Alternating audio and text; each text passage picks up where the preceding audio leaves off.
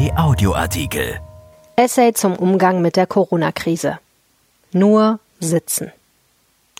Geht es nach den Leuten im Internet, hat man die Krise gefälligst produktiv zu nutzen. Japanisch lernen, den Hintern trainieren, Bananenbrot backen. Ist nicht alles schon anstrengend genug? Von Henning Rasche. Dreieinhalb Minuten sind ganz schön lang, aber das Kontaktverbot ist länger. Am 16. Mai 1977 publizierte Radio Bremen einen Sketch des großen Humoristen Loriot, in dem die Eheleute Bertha und Hermann unterschiedliche Ansichten über die richtige Freizeitbeschäftigung vertreten. Sie fragt, was er macht. Er erklärt wiederholt, er mache nichts. Überhaupt nichts. Er sitze einfach nur da. Dreieinhalb Minuten lang. Hermann sitzt auf dem Sessel, Bertha steckt gelegentlich den Kopf aus der Küchentür. Nichts zu tun, zu träumen oder zu hadern. Das ist der Ehefrau nicht genug Action. Wenigstens spazieren gehen sollte ihr Hermann doch bitte. Bertha ähnelt den Leuten im heutigen Internet. Wenn ich es öffne, dann sehe ich bei Instagram Pamela Reif, 23, Fitnessmodel. Zu einem Foto, auf dem sie sich bei Sonnenuntergang am Strand regelt, schreibt Reif, P.S. We have a workout day tomorrow at 6 p.m. on YouTube. Rosensmiley. 30 minutes of upper body and abs as a Livestream. Eine Verabredung zum Homeworkout? Ich fühle mich angeschrien und ertappt, als sei ich Hermann aus dem Sessel. Die Krise, ich brauche nicht näher darauf einzugehen, hat das Leben nicht gerade sympathischer gemacht.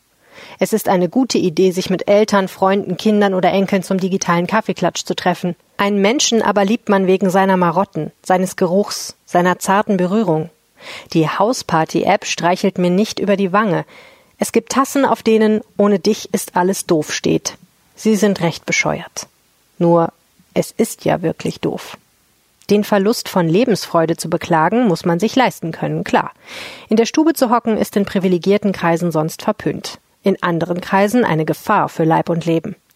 Während ich mich nach Dingen sehne, die ich unter normalen Umständen mit Argwohn betrachte, Stichwort Menschenmassen, sind Kinder und Frauen bei Haustyrannen eingesperrt. Ob man am Kontaktverbot bloß Langeweile lernt oder zugrunde geht, ist eine Frage des Geldbeutels. Das Recht zu hadern aber besitzt jedermann. Wohlstand schützt nicht vor Traurigkeit, eine große Wohnung nicht vor Einsamkeit. Es besteht keine Pflicht, fröhlich zu sein, auch nicht für diejenigen, die trotz der Krise noch einen Job besitzen, der ihnen eine Wohnung und einen gefüllten Kühlschrank finanziert. Manch einem mag gar die Erkenntnis kommen, dass man sich zwar alles kaufen kann, aber eine herzliche Umarmung dann doch nicht. In Werbespots werde ich aufgefordert, eine neue Sprache zu lernen.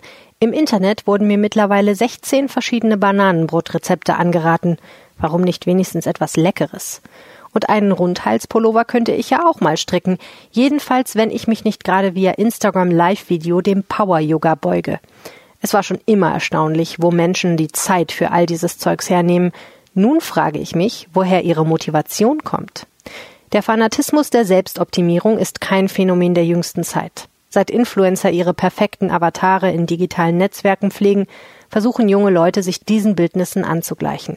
Sie trainieren ihre Hintern, richten ihre rote Beete Bowls mit Brunnenkresse an und wischen ihre Sneaker vor jedem Foto sauber. Jeder versucht, seine Zeit anders zu nutzen. Das ist okay. In einer existenziellen Krise wie der vorliegenden habe ich bloß keinen Bock, mir das letzte bisschen Lebensfreude nehmen zu lassen.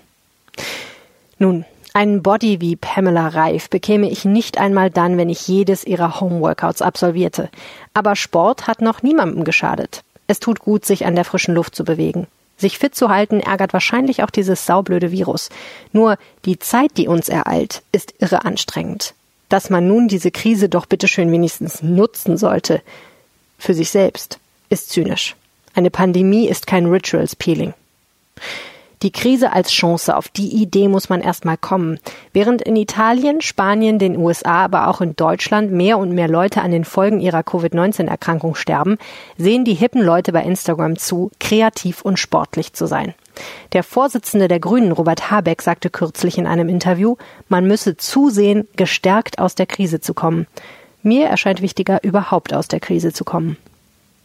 Es gibt Menschen, die haben Angst vor dem Virus, vor der Pandemie, vor den wirtschaftlichen Folgen, vor dem Jobverlust, vor der Einsamkeit, vor Covid-19, vor dem Tod, manche auch vor einem einsamen Tod.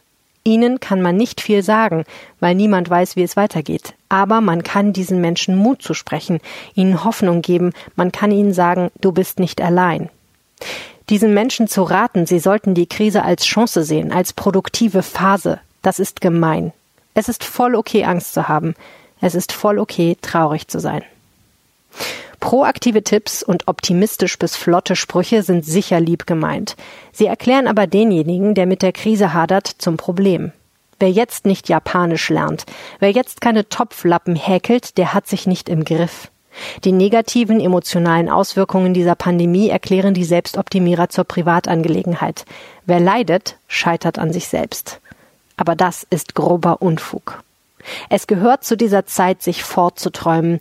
Es gehört dazu, nur hier zu sitzen und eine gute Erinnerung aufzuwärmen. Es ist die Zeit der Sehnsucht. Ich sehne mich nach der Verführung des Zufalls, in einen Abend zu starten und um 19 Uhr nicht zu wissen, ob ich um 3 Uhr herzallerliebst schlafe oder mit einem Pilz an einer verklebten Theke stehe, Musik höre, die ich nicht so mag und Gespräche führe, die komplett sinnfrei sind. Den Tag treiben zu lassen. Das geht nicht mit Hashtag Stay at Home. Ich sehne mich nach einem Grillfest, nach der Heiterkeit des Moments. Ich sehne mich danach, gute Erinnerungen zu schaffen. Es kommen bessere Zeiten, da bin ich sicher. Nun geht es nicht darum, sich dem Hadern zu ergeben. Es geht darum, das Hadern etwas auszuhalten und es dann und wann zu überwinden. Alles wird wieder besser. Ganz bestimmt. Erschienen in der Rheinischen Post vom 7. April 2020 und bei RP Online. RP Audioartikel. Ein Angebot von RP Plus.